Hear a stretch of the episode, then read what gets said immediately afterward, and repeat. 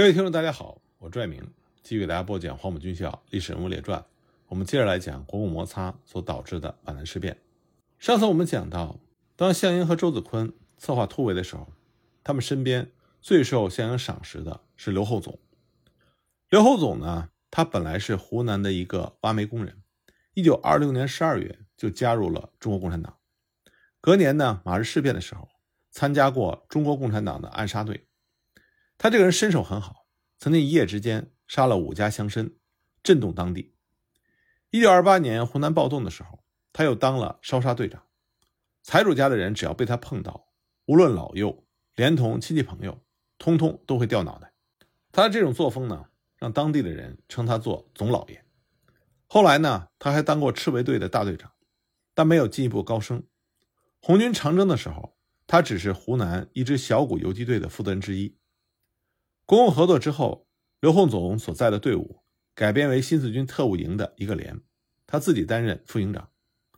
当了军官的刘厚总，他并不怎么遵守军纪，不仅呢抓老百姓的鸡鸭，还曾经调戏过房东的女儿。而这个女孩呢，又偏偏是一个国民政府县长的亲戚。县长呢是这个女孩母亲的妹夫。当县长的夫人去世之后，这个女孩的母亲实际上和那个县长已经是同居关系了。这就意味着刘厚总他捅了一个马蜂窝，事件迅速的闹大。项英得知之后，十分的震怒，将刘厚总送回了老家。回到湖南之后呢，刘厚总假称他是因为不习惯正规部队的生活而离队，这就取得了曾经做过毛泽东老师的中共老人徐特立的谅解，专门把刘厚总介绍到了延安的抗大学习。结果他刚到延安就病了，等病好之后。又赶上抗大，因为怕日本人进攻陕北而分散，刘厚总被分配到了山西的分校。他显然非常的不满意，所以不辞而别，又回他湖南老家去了。为此呢，中共组织给了他一个留党察看的处分，波又介绍他到重庆的八路军办事处，办事处又把他送回了新四军，在教导总队学习。三个月之后，刘厚总就成为了新四军军部副官处的副官，级别仍然是副营职。虽然说级别没有什么变化，但是刘厚总的实际地位无疑是越来越低，他心里边肯定是不舒服的，他对共产党的感情也大幅的降温。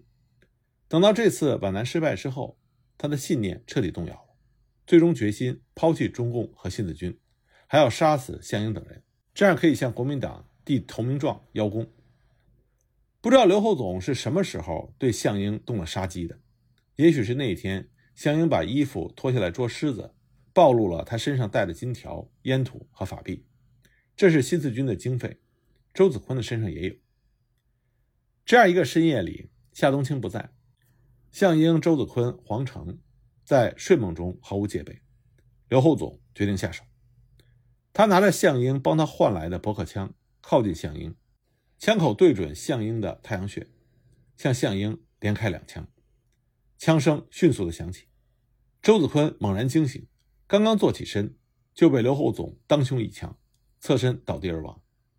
同时惊醒的黄成正去拿枪，瞬间就被刘厚总用手电筒照花了眼睛，趁机打了两枪。子弹一颗呢射进了黄成的肩膀，另外一颗击穿了黄成的后脖子，他当即昏厥了过去。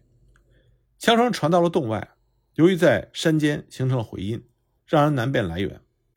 在茅草棚里的李德和听见枪声之后，就问谢忠良：“这是哪里的枪声？”谢忠良呢，则认为又是别的地方的人在打野猪。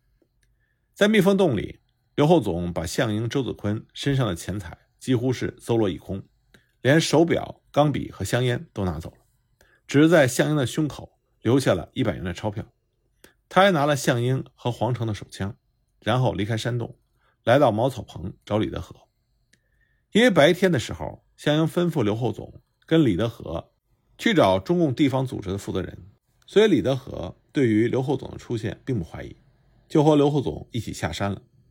到了山下之后，两个人先去了江月凡的家里，在这里呢碰到了去李志高住的地方水岭挑粮食的郑德胜等人。刘厚总呢拿出项英的小刀牌香烟给大家抽，郑德胜就问：“这香烟是首长抽的，你从哪里搞来的？”刘厚总说。管他哪里搞来的，你抽就是了。李德和这个时候还不放心先前的枪声，就问：“你们刚才听到枪声没有？”郑德胜他们都回答没有听到。刘厚总大概没想到李德和会听到枪声，听他这么一问，心里很是紧张，就对李德和说：“天快亮了，我们快走吧。”说完就拉起他往外走。郑德胜等人担心天亮了可能暴露目标，也催他们俩快走。离开江月凡的家之后，刘厚总跟李德和走到一个岔路口，这时候天已放亮，近处传来了狗叫声。走在前面的刘厚总回头对李德和说。前面穿蓑衣、戴斗笠的可能是探子，接着又说：“敌人来了，我们赶快跑吧。”说完，拔腿就往山上奔去。李德和喊他等一等，又让他站住。刘厚总全然不听，反而跑得更快。李德和平常见到的刘厚总胆子总是很大，今天为什么如此慌乱？他当时忽然意识到，听到了枪声，很有可能是刘厚总干的。如果是这样，项英等首长就出事了。他急忙跑回江月凡的家。叫上郑德胜等人回到茅草棚，向谢忠良报告了刘厚总的异常，然后就到了蜜蜂洞，结果看到了血淋淋的现场。被唤醒的黄成愧疚地哭着，让他的同伴们给他补一枪。项英、周子坤已经死了，蜜蜂洞里的负责人就是谢忠良，他知道刘厚总肯定是投奔国民党去了，估计很快就会带人来搜查，他当即决定把项英、周子坤的尸体掩埋之后转移。大家把项英和周子坤用毯子包裹好，埋葬在了赤坑山西侧，距离蜜蜂洞大约两百米的一座石壁之下。直到1952年，项英、周子坤的遗体才被重新找出，在1955年和袁国平一起安葬在了南京雨花台附近，当时人称“三将军墓”。埋好项周的尸体之后，谢忠良他们把黄成送到了别的地方去养伤，然后去水岭找李志高。李志高见没有项英，立刻拔枪喝问：“首长呢？”谢忠良等人向他说明了情况。李志高又派人去问黄成核实，这才最终相信。又过了一个多月，和项英在一起的人员，除了留下来打游击的以外，大部分在李志高、谢忠良等人的率领之下，到了江北，回归新四军。李志高和谢忠良对于后来碰到的一些新四军的人员，隐瞒了项英、周子坤遇害的情况。夏冬青还说，项英和周子坤去了上海，直到回到新四军总部之后，才告诉了真相。用的理由是怕引起部队的恐慌。日后呢，新的新四军军部为此事还专门审查了李志高和谢忠良。李志高不堪受辱，愤然自杀。据说刘厚总呢，在从李德和面前逃走之后，他就去了一个叫做隔河里的地方，向那里的保长交枪投降。可是他没有料到的是。隔河里的人不仅拿了他的枪，还把他从项英、周子坤身上抢来的财物统统没收。自己冒了这么大的风险得到的财物，居然转瞬之间落入到别人的口袋，刘厚总如何能够甘心？所以呢，他又跑到了茂林军政部第十一卫生大队的第一担架连，向连长王惠九投效，希望这位国军连长能够帮他去隔河里取回枪和钱，并且到蜜蜂洞。去验查项英的尸首，他还要办理自首的手续，并且登报。不过刘厚总又失望了。王惠九只是派人去隔河里拿到了枪款，而验看尸首、自首登报这些要求，根本就没有给刘厚总去办，就连取枪款也没有允许刘厚总和他一起去。结果这些财物再加手枪，完全就没有了下文，很有可能是王惠九和隔河里的人私分了。刘厚总不能再指望这些黑心的国民政府的下层官吏了，所以他决定去找高级的国民政府部门，这就是在屯溪的皖南行署。这个时候已经是四月，刘厚总在去屯溪的路上，经过京德县的时候，正好遇上县长李协坤出巡。那么一副落魄样子的刘厚总，被当作是形迹可疑的人给抓了起来。这次刘厚总呢，没有像前两次那么老实，他谎称自己是三战区。特务密查员李正华，目的是让人把他送到屯溪去。可是京德的人并不相信他的话，一再的对他进行审讯，期间还用了刑。刘厚总终于承受不住，只好又一次实话实说。李协坤呢，立刻派县特种工作行动队的队长陈思新带人和刘厚总一起去蜜蜂洞查看。这个时候已经是四月二十八日，虽然不知道李志高、谢忠良等人已经离开。但是刘厚总应该清楚，项英、周子坤的尸体想必早已经被转移掩埋。现在去蜜蜂洞，可能什么有用的东西都找不到了。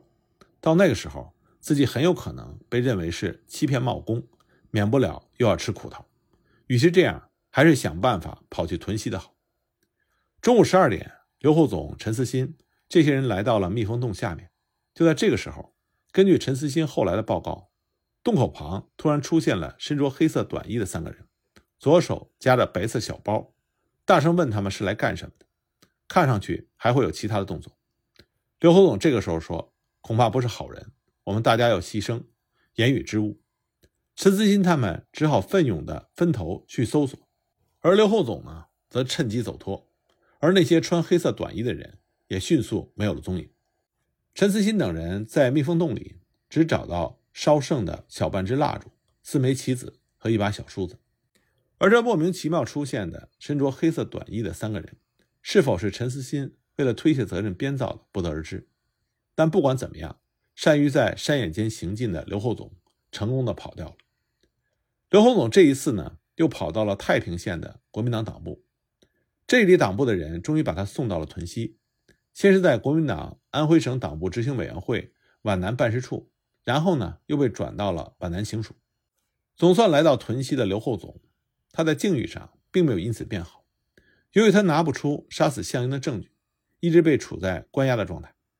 虽然他在思南区的一份报纸的副刊上发表了“我为什么打死项英、周子坤”的文章，但是国民党方面并没有完全相信他说的话。在这一年的十月五日，唐世尊的部队根据并不确切的情报称，最近项英率领匪军千余人渡江南来，和其他零星的散匪，判断其人枪总数当在三千以上。因此呢，刘厚总的话受到了质疑。到了一九四三年。刘厚总被送到了重庆的监狱，直到一九四八年才被释放，并且给了他两万五千法币的返乡路费。可那个时候正是国民政府物价飞涨的时候，这点钱少得可怜。而且刘厚总这个时候眼睛、耳朵和脚全是病，返乡的钱连付医药费都不够。刘厚总只能写信给蒋介石，信里满是乞求的语气。信到了南京，蒋介石根本不予理睬。刘厚总只能继续待在重庆的监狱。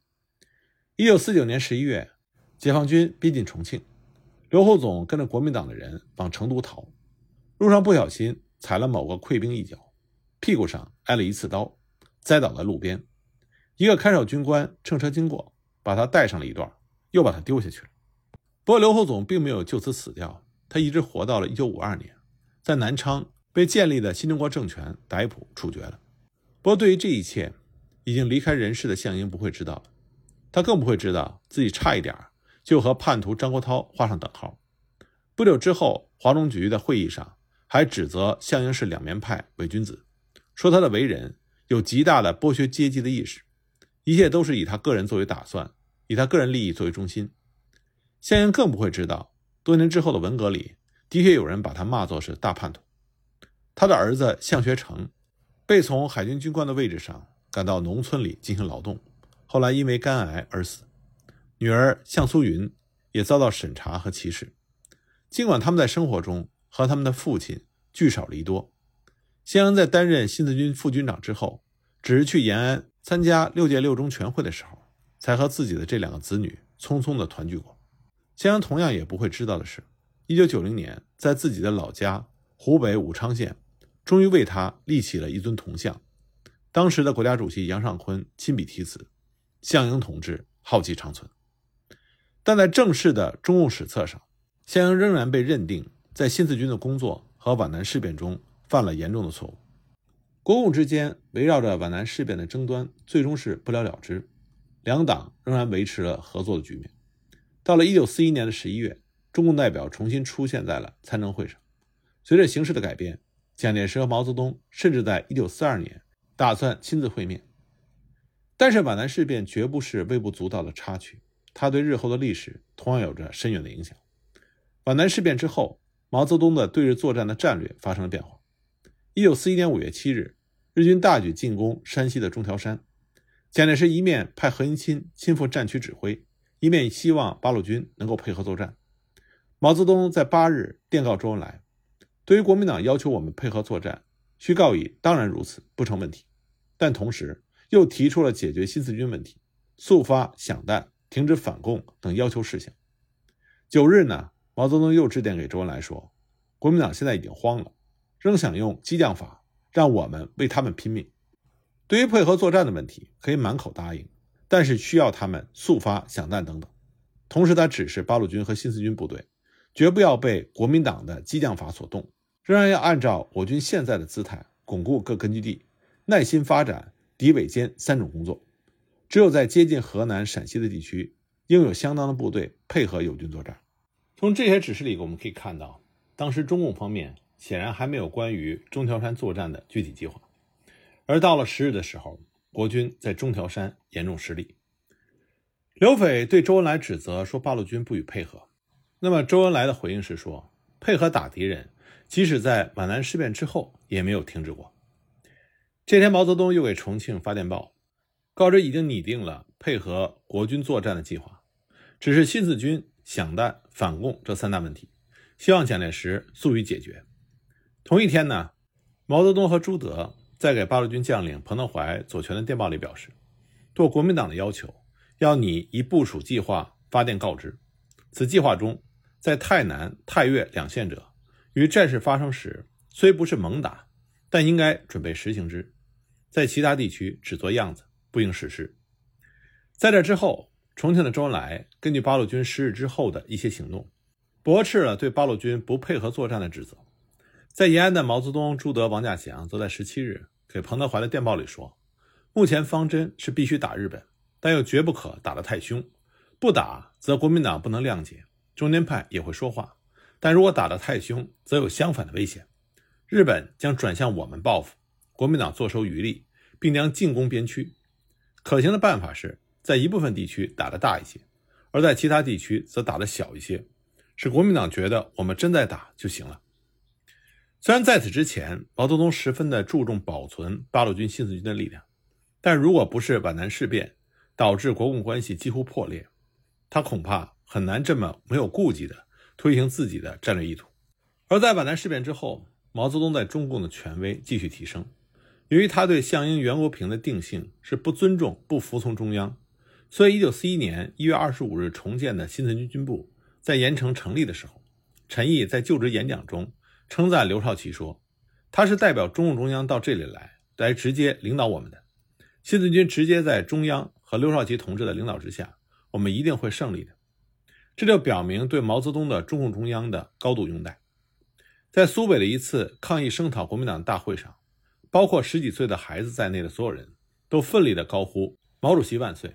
这说明毛泽东的领袖形象开始越发的深入人心。而皖南事变也成为毛泽东对王明进行批判的论据之一。一九四一年三月二十六日，毛泽东在中共中央政治局会议上说：“相应、袁国平的错误，中央也要负责。”这是此后至少四十年里，中共中央方面唯一一次表示会对皖南事变有责任。但毛泽东这么说的理由是，一九三七年十二月政治局会议是有一些错误的，对国共关系忽略了斗争性。这实际上是在说王明，因为这里要负责的中央，并不是毛泽东所领导的中共中央。此后呢，根据弗拉基米洛夫的记载，在整风运动中，新四军的溃败，也就是皖南事变。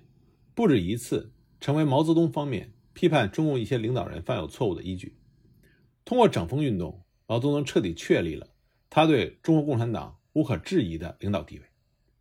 而在蒋介石这一边呢，皖南事变虽然重创了项英的部队，但取消新四军番号的行动却不但没有能够消灭这支中共领导的武装，反倒让陈毅、刘少奇他们从此彻底的放开手脚，完全不理会国民党的约束。结果就是。苏北一带，除了日本占领区之外，几乎成了中国共产党的天下。皖南事变军事胜利、政治失败的结果，也让蒋介石在对中共方面动武的问题上更加的小心谨慎。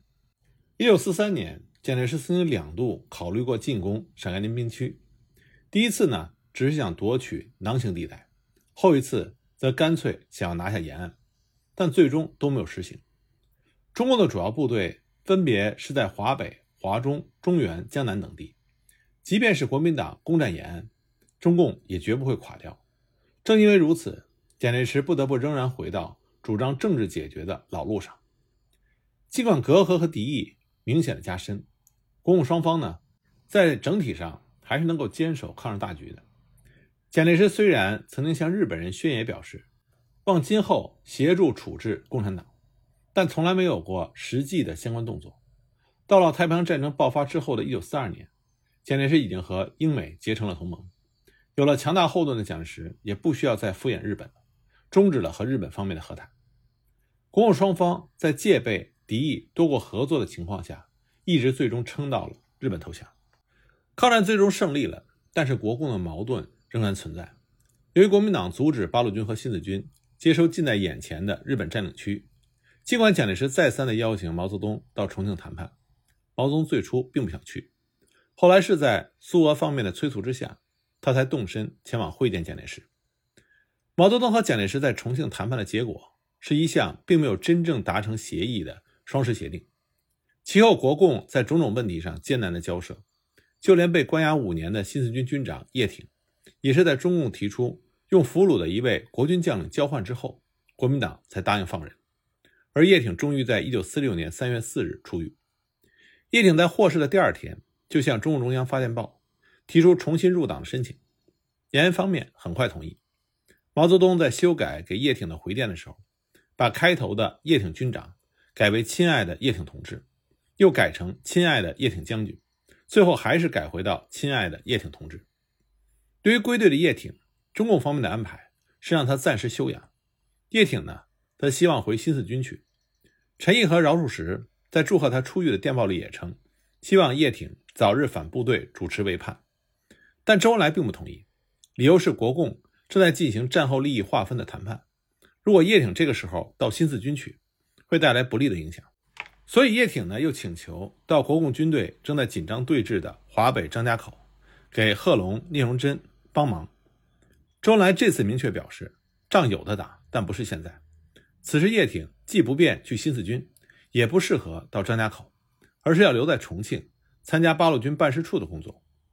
中共中央呢也指定叶挺为军事代表，和周恩来一起就国共军队整编和国民党谈判。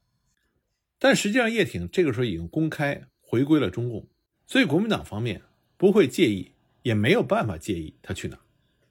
作为好不容易回到组织的党员，叶挺当然接受了上级的指令，但他心里呢对整编谈判并没有多大的兴趣。